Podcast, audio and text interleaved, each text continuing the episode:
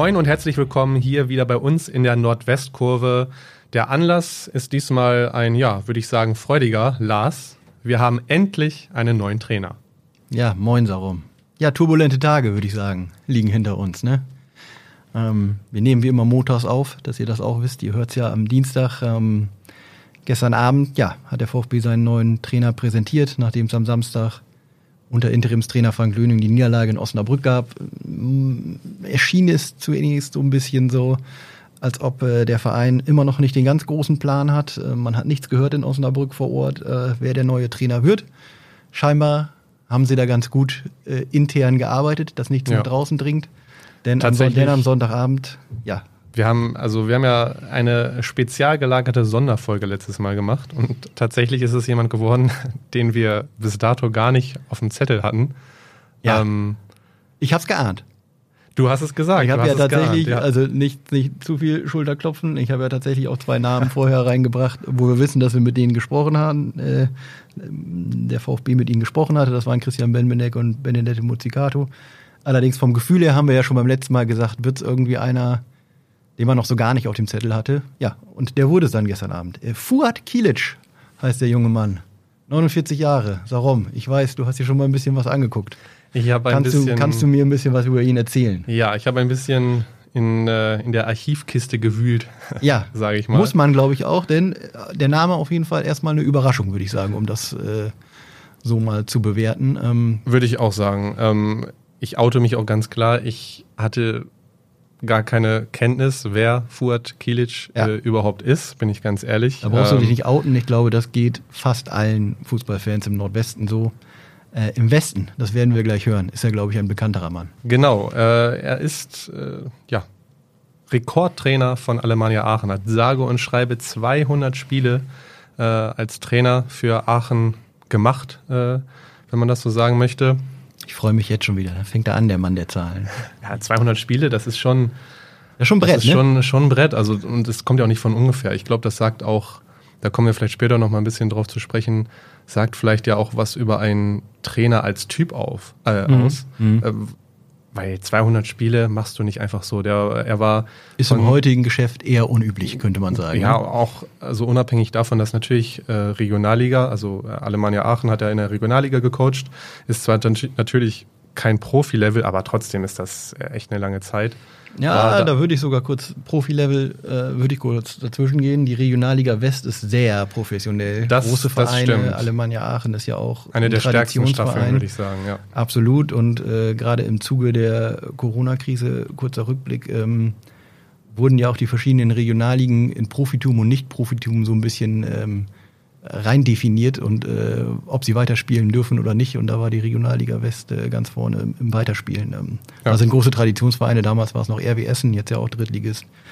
Äh, Alemannia Aachen und so weiter. Ähm, große Fanbase, großer Traditionsverein. Also das ist schon professionelle Arbeit da gewesen. Und in so einem Verein muss man erstmal so eine lange Zeit bestehen.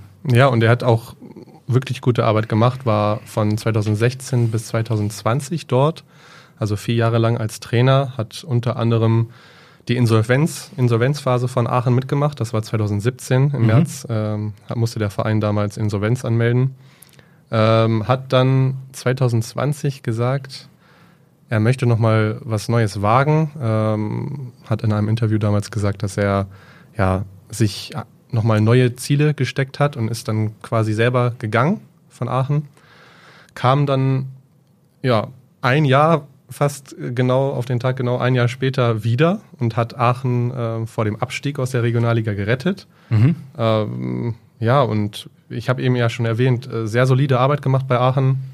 Äh, das Jahr mit der Insolvenz hat der Verein äh, neun Punkte Abzug bekommen und ist am Ende trotzdem auf einem wirklich stabilen und soliden siebten Platz gelandet. Das muss man auch mhm. erstmal schaffen, vor allem in der, wie gesagt, in der Weststaffel Regionalliga. Das ist absolut, ja. Ähm, ja, kein Walk in the Park, wie man auf Englisch so schön sagt. ähm, und auch die folgenden Jahre immer Platzierung Sechster, Siebter, Sechster. Ähm, für den ganz spro großen Sprung hat es am Ende nicht gereicht. Äh, das ja, wollte ich gerade wollte ich vielleicht sagen. gefallen lassen. Alemannia Aachen ist natürlich ein ambitionierter Verein, ja, auch, der da durchaus Möglichkeiten hat. Aber, dazu aber hier in Oldenburg werden ja auch andere Dinge gefordert als ja, den ganz großen Sprung. Natürlich. Äh, aber man muss natürlich auch sagen, klar, Aachen großer Name, aber ohne jetzt Aachen-Fans näher treten zu wollen, ein großer Name ist nicht alles. Das hat man in, an der Insolvenz gesehen. Ja, ja, klar. Äh, ein Fan hat es von Aachen, äh, fand ich ganz witzig, aber auch irgendwie treffend, habe ich ähm, gesehen, hat es äh, beschrieben, Alemannia kann nur billig, Alemannia kann nicht teuer. Und Ja, uh. äh, dass äh, Kilic quasi mit den Möglichkeiten, die er hatte, immer das Beste rausgeholt hat. Ähm, Aachen hatte nie einen der besten, äh, nicht den höchsten Etat Ja, von, aus ja. der, von der Regionalliga West und ist trotzdem immer echt im oberen Mittelfeld gelandet. Haben wirklich, hat, es hat, wie wie gesagt, nicht, nie viel gefehlt, um wirklich mal oben mitzuspielen. Mhm. Ähm, Ich wollte gerade ohnehin hier so einen kleinen Quervergleich zum VfB ziehen, äh, als du angefangen hast mit der Insolvenz. Äh, wir hier in Oldenburg haben ja nun auch eine äh, Vorgeschichte äh, in dem Bezug und sind auch äh, einer der größeren äh, Traditionsvereine hier in der Region. Ähm, und jetzt fängst du auch noch mit äh, kann nur billig und nicht teuer an. Äh, das passt natürlich, auch da will ich dem VfB nicht zu nahe treten, auch so ein bisschen in das Konzept des VfB, Fall. denn wir haben ja nun mal hier in Oldenburg nicht die ganz große Kohle nach dem Aufstieg. Das heißt, äh, die sportliche Leitung um Sebastian Schachten muss da jedes Mal fantasiereich werden, um äh, gute Lösungen zu finden. Ob das dann eine gute Lösung ist, das werden wir natürlich äh, erstmal nur sehen können. Aber zumindest erstmal eine interessante. Wir haben tatsächlich heute Morgen ein bisschen gestritten und da interessiert mich mal deine Meinung. Findest du, das ist ein erfahrener Trainer oder kein erfahrener Trainer für die dritte Liga? Naja, es ist ja, wie ich in der ersten Folge auch bei den Spielern schon gesagt hatte, Erfahrung ist ja sehr vielschichtig. Also als Trainer, als Absolut. Cheftrainer ist er auf jeden Fall erfahren. Ja, also wie gesagt, die fünf Jahre bei Aachen, davor hat er Saarbrücken als Cheftrainer trainiert, hat lange Jahre als Co-Trainer äh, bei Kaiserslautern in der zweiten Liga gearbeitet, bei Duisburg als Co-Trainer in der dritten Liga gearbeitet. Also der kennt, natürlich ist das alles schon sehr lange her. Also Kaiserslautern, Duisburg, das ist jetzt über 10, 15 Jahre her. Aber trotzdem würde ich sagen, die Erfahrung hat er.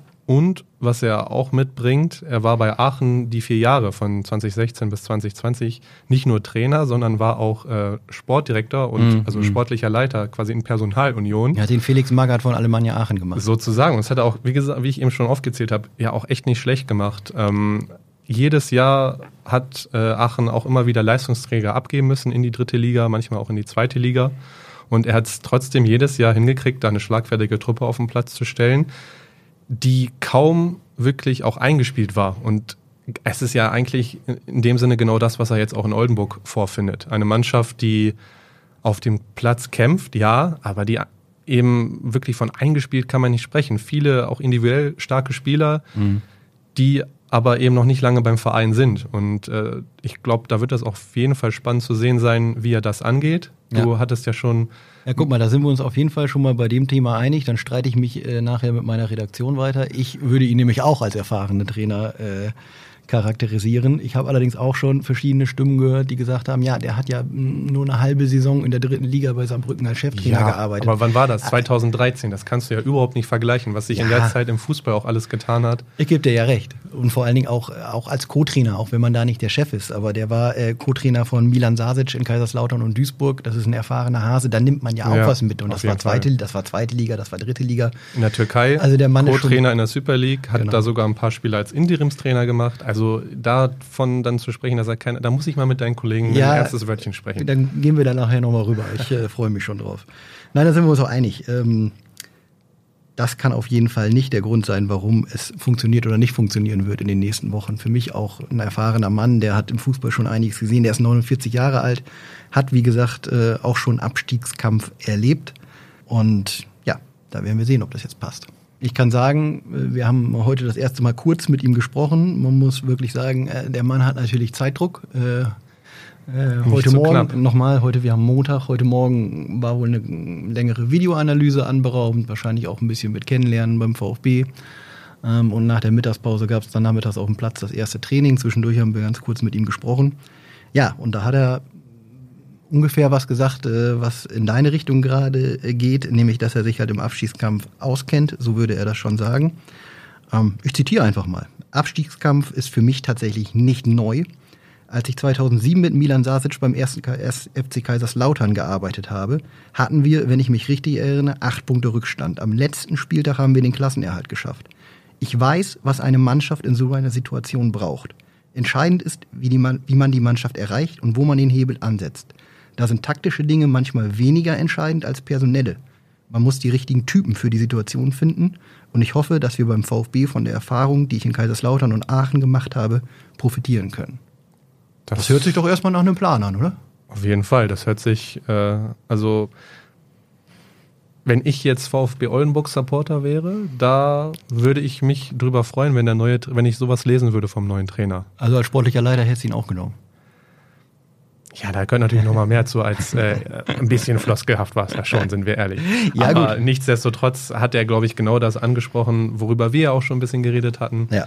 dass in so einer Phase jetzt man vielleicht gar nicht großartig an irgendwelchen taktischen Stellschrauben drehen muss, sondern dass man eben die Menschen, wenn ich es jetzt, also das hört sich jetzt vielleicht ein bisschen platt an, aber dass man auch die Menschen hinter den Spielern erreicht und Ja. nochmal auf sie einredet und einwirkt, Ja. äh, wirklich nochmal 1000 Prozent zu geben. Und wenn du gegen, gut, Osnabrück ist jetzt ein schlechtes Beispiel, aber auch wenn du gegen eine Mannschaft aus dem oberen Tabellen, dritte Tabellenhälfte spielst, scheißegal, ob die vielleicht individuell besser sind, einfach den Schneid abkaufen. Und so kommst du ja wieder rein Ja. in, in, in die Erfolgsspur auch. Äh, und ja, also ich bin, ich, freue mich drauf. Also ich finde jetzt auch auf die nächsten Spiele. Ich bin gespannt, was wir dann da vom VfB sehen werden. Ähm, soweit ich weiß, und äh, wir hat, das hatten wir ja, glaube ich, letzte Folge auch schon besprochen, Löning bleibt ja nichtsdestotrotz als Co-Trainer. Genau, Frank ähm, Löning bleibt Co-Trainer, das ist definitiv Was ja, glaube ich, auch sehr, sehr sinnvoll ist, weil er die Mannschaft und die Spieler kennt. Genau. Also Und- da haben jetzt auch am Samstag äh, war Frank Löning ja Interimstrainer in Osnabrück. Und im Rahmen des Spiels haben nochmal alle vom VfB gesagt, ähm, dass sie Frank Löning absolut vertrauen, dass sie ihn für einen Fachmann halten. Ähm, Sebastian Schachten hat sogar im Magenta-Interview kurz vor dem Spiel durchblicken lassen, dass wenn Frank Löning eine UEFA Pro-Lizenz hätte, äh, man wahrscheinlich gar nicht groß gesucht Ja. hätte, sondern ihm das Vertrauen geschenkt hätte. Natürlich auch eine interessante Aussage. Ähm, aber ja, was äh, der Fuad Kilic da gesagt hat, dass man die richtigen Typen jetzt für die Situation finden muss, ich denke, das ist seine zentrale Aufgabe der nächsten Tage. Denn wie du gerade gesagt hast, der Kader wird sich nicht mehr verändern. Das ist auch nicht sein Kader, den hat er sich nicht zusammengestellt. Das heißt, seine zentrale Aufgabe wird jetzt erstmal sein, die Spieler kennenzulernen, viele Gespräche zu führen, wie das so üblich ist, und dann rauszufiltern, wer kann mit der Situation, die so ist, wie sie ist, ein Sieg aus den letzten 16 Spielen am besten umgehen. Wer sind vielleicht die kampfstärksten Spieler? Wer ist meine Achse, Ja. Achse, für, Achse für die kommenden Wochen? Ähm, da wird er erstmal den Hebel ansetzen. Und er kann ja eigentlich auch nur gewinnen. Also viel zu verlieren, würde ich jetzt mal behaupten. Klar, ein bisschen was ist immer Ja. zu verlieren, aber also ich glaube, das wird er den Spielern auch sagen, Ja. dass sie nur gewinnen können in der aktuellen Situation, weil durch die Niederlage gegen Osnabrück und gleichzeitig haben ja die anderen Mannschaften gepunktet alle, ist man jetzt Also er kann nur gewinnen, du hast natürlich recht, weiter abrutschen kann er nicht. Der VfB Nee, ist auf dem letzten Platz angekommen. ganz unten angekommen. Das ja. stimmt. Ähm, dennoch geht es natürlich bei nur äh, vier Punkten Rückstand auf den äh, Nicht-Abstiegsplatz immer noch realistische Chancen auf den Klassenerhalt. Deswegen würde ich jetzt nicht sagen, er kann nur gewinnen. Wenn der Rückstand jetzt zehn Punkte wäre, würde ich sagen, okay, feuerfrei, du kannst alles Ja. nur perfekt machen. So bei äh, noch, sind es noch zwölf, sind es noch 13 Spiele, ähm, habe ich gerade nicht im Kopf. Ähm, sind die Chancen intakt, äh, von daher würde ich jetzt äh, da nicht ganz mitgehen. Aber ja, Die nächsten zwei Spiele sind absolute, also das Ja. kann die Saison auf den Kopf stellen für Oldenburg im positiven Sinne. Wenn die, wenn man da mindestens, na, eigentlich muss man sechs Punkte mitnehmen, aber wenn du da mindestens mit vier Punkten rausgehst gegen Dortmund 2 und gegen Bayreuth, dann sieht die Welt auch schon wieder anders aus. Also es ist auf Und- jeden Fall die Woche, in der der berühmte Crunch Time, würde man im Basketball Crunch Time, sagen. Woche der Wahrheit, könnte man im Fußball sagen. Ja. Ähm, und um nochmal ein altes Sprichwort zu bedienen, das ist die Woche, in der der Bock umgestoßen werden muss. Also Das kostet alles. ohne Sieg aus dieser Woche, ich zahle gerne, machen wir später. Äh, ohne Sieg aus dieser Woche rauszugehen, wäre für den VfB fatal, weil dann zum einen natürlich der Rückstand entweder weiter anwächst oder gleich bleibt in Richtung Nicht-Abstiegsplätze. Ja. Zum anderen braucht man natürlich jetzt einfach mit dem Trainerwechsel, muss man jetzt diesen berühmten Effekt haben, dass ein Sieg kommt, damit das Gefühl des Siegens auch einfach mal wieder zurück in die Mannschaft kehrt und man auch daran glaubt, dass in den letzten Wochen noch was geht, weil wenn ich jetzt darüber nachdenke, selbst zwei Unentschieden, Unentschieden und Niederlage oder sogar zwei Niederlagen, ganz ehrlich, dann gehen die Köpfe doch runter. Ähm, ja, glaube ich. Das wird niemand sagen, aber wenn in dieser Woche kein Sieg dazukommt, ähm, bin ich der Meinung, ist das so fest in den Köpfen verankert, dass die Qualität nicht reicht, auch bei einem Trainerwechsel nicht. Ähm, deswegen, ähm, ja, da muss was her diese Woche.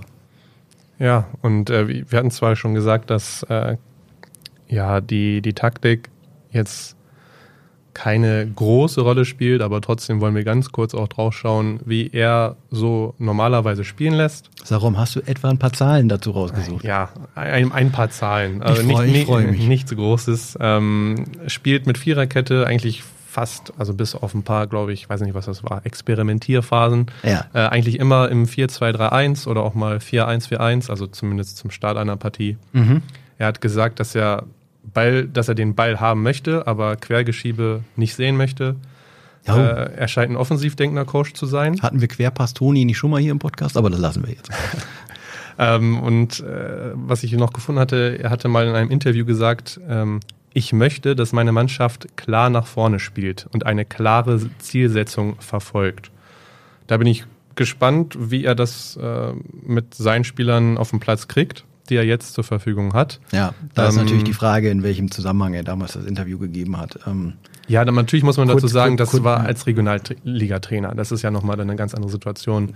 Ja. Äh, als Aufsteiger und, kannst du nicht äh, jetzt äh, erwarten, dass du in jedem Spiel irgendwie dominant auftrittst und Nein, vor allen Dingen auch 70 Prozent Ballbesitz hast und was weiß ich nicht alles. Hat er das am Anfang einer Saison gehabt, weil da macht sich ein Trainer ein Konzept, äh, war das da sein Plan, weil jetzt äh, geht's nicht mehr an ein großes Konzept machen, an einen großen Plan machen. Ähm, klar wird er eine Spielidee äh, im Training einstudieren, aber wie wir schon gesagt haben, da wird's äh, in erster Linie jetzt erstmal darum gehen, aggressiv in den Zweikämpfen zu gehen, defensiv gut zu stehen und ähm, es dem Gegner so schwer zu machen und dann natürlich besser nach vorne kommen, als äh, wir es am Samstag in Osnabrück gesehen haben. Wobei da der Gegner natürlich auch eine Hausmarke war. Das muss man einfach bei aller Kritik äh, ganz deutlich so sagen. Ja. Osnabrück, ausverkaufte Hütte, starkes Team, formstark. Das Überleitung kannst du. Wieso? Wolltest du mich auf Osnabrück ansprechen? Das war der Plan, genau. Das war der Plan. Dass wir ähm, ja, wir haben euch jetzt äh, den Fuad Kilic so ein bisschen vorgestellt. Vielleicht konntet ihr euch ja auch äh, ein kleines Bild von ihm machen. Wir werden ihn, wie gesagt, dann diese Woche das erste Mal sehen. Ähm, an der Seitenlinie sind beide und ich glaube, ihr alle auch sehr gespannt, äh, was dabei rumkommt. Absolut. Und wie gesagt, du hast es angesprochen, Osnabrück jetzt am Wochenende 0 zu 2. Ja, das ist so ein Spiel, würde ich sagen, da hat niemand groß was erwartet. Da ist jetzt niemand großartig, glaube ich, mit hängenden Köpfen äh, ja, klar. Du bist immer enttäuscht, wenn, wenn du verlierst. Ja. Aber es ist jetzt nicht so wie, eine, wie bei dem 0-1 gegen ähm, Nein. alle. Nein, also klar, war zu erwarten. Ähm, wobei ich sagen muss, die erste Halbzeit hat mir echt gut gefallen. Ja. Äh, bis zu dem Gegentor. Ja. Man war ganz gut drin. Ja. Hat gut alles wegverteidigt bekommen. Ich glaube, das ist die einzig gefährliche Szene war mal ein Fernschuss. Mhm, genau. Ich glaube, in der siebten, achten Minute. Ja. Und das war es ja eigentlich auch fast schon. Ja, also Bis man hat tatsächlich einen, wenn ich da zwischengehen darf, einen ganz klaren Plan von Frank Löning gesehen. Das hat er auch so vor dem Spiel relativ offen gesagt, dass er erst erstmal möchte, dass die Defensive stabil steht, dass das für ihn der wichtigste Faktor ist. Er hat auch vier Wechsel vorgenommen, hat unter anderem äh, Marcel Appia, durchaus überraschend, ja. äh, immer hier als Abwehrchef betitelt, auch gern von uns zugegebenermaßen. Ist er auch gewesen bis jetzt. 90 äh, Minuten auf die Bank gesetzt. Oliver Steurer und Leon Deichmann haben zusammen innen verteidigt. Nico Kniestock ist auf der linken Viererkettenseite äh, reingekommen, hat auch wirklich kämpferisch ein ganz starkes Spiel gemacht, ähm, hat sich da in jeden Zweikampf geworfen. War sicherlich auch ein Faktor, warum der VfB in der ersten Halbzeit so gut stand. Von daher ist dieser Plan 43 Minuten lang, würde ich sagen, gut aufgegangen. Bis. Und dann ja, kam das berühmte Gegentor. Und aber bezeichnend muss ich sagen, Standardsituation. Ja. Ähm, nicht, ja, wobei ich weiß nicht, ob ich jetzt sagen würde, ob das jetzt nicht wirklich konsequent genug geklärt war. Das war halt so eine typische Klärungsaktion. Du versuchst den Ball hoch und weit wegzuhauen, klappt ja. nicht so richtig. Also für äh, mich war der größte Fehler, dass derjenige, der flankt, ich glaube, es war Beermann von Osnabrück. Innenverteidiger, nicht genau. zu passiv. Der kann sich den Ball von links ja. noch auf den rechten Fuß legen und chippt ihn dann vors Tor. Ähm, das war für mich zu passiv außen. Ähm, dann im Kopfballduell gegen Torschütze Simakala äh, kommt Zitarski zu spät, aber Ja, da, Wir haben ihn die letzten Wochen das eine oder andere Mal A kritisiert, glaube ich, da wolltest du jetzt er- auch darauf hinaus. Aber er er, er ist im Also- Rückwärtslaufen, der andere Ja. kommt mit voller Wucht von hinten angelaufen im Sprint, springt hoch. Da würde ich ihm jetzt mal keinen Vorwurf machen. Nee, auf keinen Fall. Das war halt ein typisches Gegentor nach dem Standard. Ne? Ja, sieht, äh, sieht man, diese zweiten Bälle, habt der VfB tatsächlich auch vorgewarnt, sind natürlich wahnsinnig äh, Ja. gefährlich, weil ein Standard kann man noch relativ gezielt verteidigen, aber wenn der Ball dann rausgeht und zum zweiten Mal ja. wieder reinkommt, äh, ist die Ordnung weg. Äh, ja, und schon scheppert's. Aber beim zweiten Gegentor bin ich etwas kritischer. Ja, zu Recht. Ähm, da kann, äh, ich glaube, Traoré, Ja, Traoré, der g- läuft ja gefühlt 30 Meter mit Begleitschutz erstmal in, der- in der Hälfte von Oldenburg Mhm. bis kurz vor den 16er. Und einen schönen Spaziergang durch die Bremer Brücke gemacht. Ja, ja ich glaube, so einen entspannten Spaziergang Ja. hatte der selten. War sonnig, war schön. Ähm, und dann äh, Chitarski kommt ein Stück zu spät, wobei ich ihn da auch ein bisschen äh, frei machen würde von, von Kritik, Ja. weil äh, ich glaube, Deichmann, nee, Steurer war es, genau. mu- muss rausrücken. Ich meine, also, ich glaube, links war alles gedeckt von Knistock und in der Mitte, es war niemand, es war niemand da, den Steurer hätte decken können. Deswegen habe ich das nicht so wirklich verstanden. Aber wir können ja. Ja. auch immer einfach reden. Wir sitzen nur vor dem Bildschirm beziehungsweise im Stadion und können das dann alles auseinandernehmen. Aber dafür da sind wir ja da, darüber zu reden. Ich sehe das äh, genauso. Also Zitarski kommt aus dem defensiven Mittelfeld zwar hinterhergelaufen, aber kommt da nicht mehr ran in den Zweikampf. Ähm, die Fehler liegen bei Oliver Steurer und Nico Kniestock in dem Moment. Ähm, Kniestock deckt zwar die linke Seite ab, aber meistens, meines Wissens nach war da gar kein Gegenspieler. Ähm, und auch Steurer hätte da einfach früher rausrücken können. Einer von beiden äh, muss da einfach vor, dass der nicht aus, was waren 22, 23 Metern so frei abziehen kann. Und der ist nun wirklich nur stumpf 30 Meter vorher gerade ausgelaufen. Ja, aber der, also man muss trotzdem sagen, der Abschluss war trotzdem schon stark. Der Schuss war super. Also, Das ist halt auch, da, da läuft's bei einer Mannschaft, dann geht er rein. Ja. Äh, der Schuss war 1A. Schön flaches Ding in die lange Ecke. Ändert aber nichts daran, dass zwei Gegenspieler vor ihm stehen, Steurer Kniestock, und beiden warten, was er macht. Ja. Und er dann ab, frei abziehen kann. Das, Mhm. ist, das ist einfach ein zu einfaches Gegentor. Ähm, da könnte ich auch noch ein kurzes Zitat von Fuad Kilic einwerfen. Ähm, da habe ich nämlich mit ihm drüber gesprochen und ähm, er hat sich das Spiel natürlich auch genau angeguckt, wenn auch am Fernseher.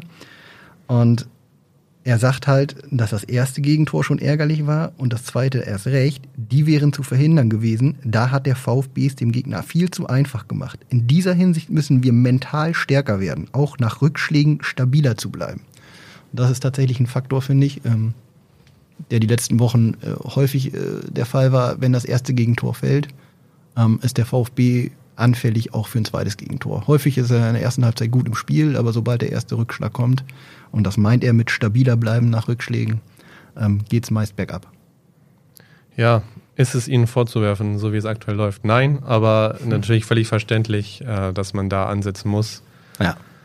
Ich wüsste jetzt so aus dem Stehgreif nicht wie. Ich bin aber auch kein Trainer, ich bin kein Psychologe. Äh, es muss über? Erfolgserlebnisse, es muss über Erfolgserlebnisse kommen. Ich dachte, wir beiden haben hier ein schönes Gespräch, das uns irgendwie so auch psychologisch nach vorne bringt. Aber okay. Ja. Nein, also insgesamt, wenn man jetzt nochmal die 90 Minuten in Osnabrück sieht, war das wirklich, die Leistung war in Ordnung, der Einsatz hat gestimmt. Ähm, es ist wieder die berühmten Fehler vor Gegentoren, die so nicht fallen dürfen, die natürlich auch eine Qualitätsfrage dann irgendwann sind im Kader.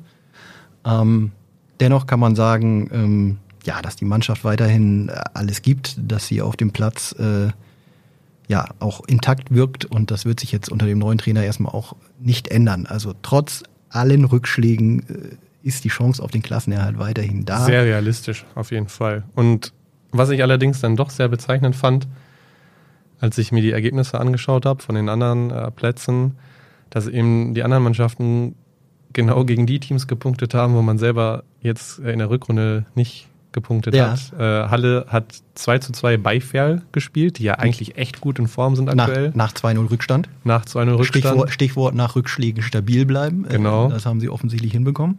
Ihr, unser Lokalrivale, wenn man so will. Ernst äh, Middendorp, Ja. Klasse Einstand, 2-2 bei Tabellenführer Elversberg. Der, Ja, Hut Also- ab, Hut ab. Also wir haben hier sagtest ja, mit allen Wassern gewaschen. Wir haben geschmunzelt letzte Woche. Ja. Wartet mal ab. wartet Äh, ab. Und die spielen morgen Abend übrigens zu Hause, äh, heute Abend, ihr hört das ja am Dienstag, heute Abend zu Hause gegen Ferl. Äh, ich halte das für sehr realistisch, dass Meppen da seinen ersten Heimsieg feiern wird. Durchaus, ja. Und äh, kleine Randnotiz, auch Zwickau hat gepunktet. Die haben 1-1 bei Viktoria Köln gespielt. Ja, da hat der VfB noch Glück gehabt. Äh, Ausgleich von Viktoria Köln in der 94. Minute. Bis dahin hat Zwickau 1-0 geführt. Also, ja, irgendwie ein unbefriedigendes Wochenende, aber irgendwie dann doch mit ein bisschen vielleicht, ja, ich will es jetzt nicht Aufbruchstimmung nennen, aber es ist ein neuer Trainer da. Er weiß, was er mit der Mannschaft machen möchte. Er weiß, wo er ansetzen will. Und alles weitere, ja, ist Zukunftsmusik, ne? Die Aufbruchstimmung, du weißt ja, ich bin für Überleitung da, die Aufbruchstimmung, die muss am Mittwoch erzeugt werden. Dann geht's nämlich äh, mal wieder in Hannover gegen Borussia Dortmund 2. Ja, guck, so, das kommt dann auch mal im Podcast vor. Der Herr der Zahlen hat sein Handy nie aus. Das tut mir sehr leid. Ich dachte, ich hätte ich hab's auch auf laut. Nein, ich hab's nicht auf lautlos. Das tut mir sehr leid. Wir lassen das drin, Sarum. Das kann mal passieren. So. Jetzt Mittwoch, bin, ich- Mittwoch, bin ich wieder dabei, genau. Mittwoch Hannover BVB 2. Ja, du hast es angesprochen. Äh, in der Hinrunde ja doch ein sehr positives Erlebnis, Ja. würde ich sagen. Also stimmungstechnisch das Highlight der Hinrunde, würde ich fast sagen. Zusammen mit dem 4-3-Sieg äh, gegen Osnabrück. im Sig Heimspiel. Signa Iduna Park, Ja. äh, natürlich jetzt nicht äh, ausverkauft, aber trotzdem, glaube ich, schon imposant. ja. Und dann gewinnst du das Ding auch noch. Ja, ungefähr 1500 mitgereiste Oldenburger waren das äh, damals. Ähm, strömender Regen in der Schlussphase, Stern 1-1 und dann köpft unser Freund, den wir irgendwie hier dauernd äh, im Podcast haben. Ich weiß gar nicht, ob wir. Vielleicht sollten wir Also ihn mal gibt- einladen. Ich wollte gerade sagen, wir laden den mal ein. Äh, nur zur Info, wir kennen auch die anderen VfB-Spieler, nur irgendwie bleiben wir schon wieder an Robert Zitarski hängen, Ja. äh, der kurz vor Schluss mit einem wunderschönen Kopfball das 2 zu 1 äh, direkt vor den Oldenburger Fans äh, erzielt hat. Ja, äh, große Party, äh, großes Mannschaftsbild noch danach im Stadion vor den Fans. Ähm, in einer Phase, in der es für den VfB perfekt lief, ähm, definitiv ein Stimmungshighlight dieser Drittligasaison. Ja, und ich, ich glaube auch, dass das so ein Punkt ist, wo äh, Kilic bestimmt ansetzen wird. Sich das, vielleicht Ja. zeigt er auch die ein oder andere Wiederholung oder Videoaufnahme äh, nochmal von dem Spiel, damit die Spieler sich nochmal in Erinnerung rufen, was, ja, zu was sie ja auch in der Lage sind. Und dann, ja, hoffen wir mal, dass es gut ausgeht und dann am Wochenende direkt äh, der nächste Gegner vom Platz gefegt wird. um Platz wegen. Ah, davon sind wir zurzeit ein Stück weit entfernt in Oldenburg. Aber ja, klar, du sprichst den nächsten Gegner an, Samstag, äh, 14 Uhr in Bayreuth. Also, wir haben nicht umsonst gesagt, Woche der Wahrheit oder Crunchtime. Ähm, nächster direkter Ri- Rivale, jetzt bin ich mir gerade nicht ganz sicher. Drei Punkte Rückstand sind es auf Dortmund und vier auf Bayreuth. Ich glaube, so rum ist es. Ja, heißt also, man kann ohne Probleme in dieser Woche an beide Teams äh, sich wieder ranpirschen. Äh, Bayreuth steht über dem Strich, ich glaube Dortmund unter dem Strich. Die sind da genau an der, an der äh, entscheidenden Zone. Die werden auch äh, schwere Beine haben. Vor allem äh, in der Situation. Die wissen, wenn die gegen Oldenburg verlieren, dann sind die wieder knietief drin. Äh, und das kann auch ein Faktor werden. Ja. Von Also vor allen Dingen werden die aufzuräumen quasi. Vor allen Dingen werden die beide auch nicht unbedingt jubeln, dass Oldenburg mit einem neuen Trainer kommt. Ne? Ähm, Das kommt noch dazu, immer, ja. Immer schwierig, sich auf einen Gegner vorzubereiten, der einen neuen Trainer hat. Da kann, ja, Dinge passieren, die man nicht erwartet. Zum anderen wissen die natürlich auch, dass sowas häufig einen kurzfristigen Effekt erstmal hat. Ähm, wird interessant zu sehen sein. Bayreuth hat jetzt auch äh, am Sonntag zu Hause gegen Dresden verloren. Ähm, habe ich jetzt gerade gar nicht auf dem Zettel, gegen wen die unter der Woche spielen, aber werden auf jeden Fall noch nicht enteilt sein. Von daher auch, auch ein absoluter vergleichbarer Gegner übrigens. Äh, Die spielen gegen Saarbrücken am Mittwoch. in Saarbrücken. So, äh, in Saarbrücken. in Saarbrücken. Genau, ja. ja, spontan würde ich sagen, da holen sie nichts, aber Saarbrücken ist zurzeit auch nicht allzu gut drauf. Müssen wir sehen. Dortmund 2 hingegen, ja, auch immer so eine Wundertüte. Ähm, weil Für man die nicht, ist das auch eine äh, wichtige Woche. Die spielen am Wochenende gegen Zwickau. Oh ja, guck. Ja, also, die Woche der Wahrheit, wir bleiben dabei. Ähm, Dortmund 2 ist für mich so eine Wundertüte, weil man nicht genau weiß, wer mitspielt. Es ist schon dann immer ja, zu bei erwarten. den zweiten Mannschaften immer so. Genau, schon erwar zu erwarten. Also die erste hat jetzt keine Champions League Woche mehr, die sind raus. Ähm, dass da diejenigen, die zumindest im Kader mittrainieren bei der ersten, aber nicht spielen, ähm, die Jungen äh, mit dabei sind. Qualitativ, die Einzelspieler sind immer sehr stark bei solchen Zweitvertretungen. Allerdings sind sie jung, eben nicht mit allen Wassern gewaschen, wie wir so schön sagen. Ja. Das heißt, und häufig sagt man ja gegen jüngere Mannschaften, Zweikampfstärke, Härte in den direkten Duellen kann helfen. Also sowas ist etwas, was wir sehen wollen am Mittwoch, oder? Ja, auf jeden Fall. Einmal zeigen, wer die Mannschaft der Stunde ist. Und dann. Mannschaft der Stunde, da sind wir noch ein Stück weit von entfernt, ja. aber ja, man muss einfach setzen. Man muss einfach am Anfang gleich. Ich dachte, du willst jetzt auf, auf die Zweikämpfe hinaus. Da muss ja, man, das auf jeden Fall. Da muss man Minute Zeichen, eins da muss man Zeichen setzen, dass auf man den heute, Füßen stehen. heute voll da ist. Ähm, dass es für auf keinen Fall für Dortmund irgendwas in Hannover zu holen gibt. Auf keinen ja, Fall. Ja. Direkt äh, da sein, gallig sein, was Wegner angesprochen hatte. Ja. Und äh, ja. Ich, ja, also ich, ich bin, bin, ich bin, ich bin doch, ich bin positiv gestimmt. Bist du? Ich, ich sage, äh, Eulenburg geht mit sechs Punkten Nein. in die nächste Woche. da, le doch, da lege ich mich fest. Da sind wir doch mal ehrlich, das würde uns doch freuen. Ich sage, es werden vier Punkte mit einem Heimsieg äh, gegen Dortmund und einem unentschiedenen Bayreuth, aber dann wäre man erstmal voll dabei.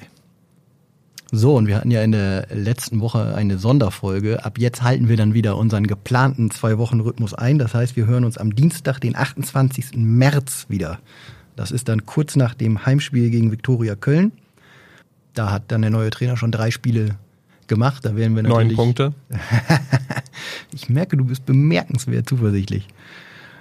Hoffen wir natürlich, wir drücken die Daumen. Ja, wir würden uns natürlich freuen, wenn ihr den Podcast äh, bei der Plattform eures Vertrauens abonniert. Ähm, da könnt ihr übrigens auch alle sechs Folgen unseres VfB Live-Talk-Formats äh, euch nachhören, äh, der seit dem Aufstieg einmal im Monat im Oldenburger Lamberti-Heft stattfindet. Übrigens natürlich auch wieder am Ende diesen Monats. Ähm, wenn ihr noch Themen habt, Ideen oder Anregungen, dann schreibt uns doch gerne eine E-Mail an red.sport.nwzmedien.de. Ansonsten darum würde ich sagen, wir hören uns in zwei Wochen wieder mit neun Punkten mehr. Bis dahin bleibt sportlich, bis in zwei Wochen.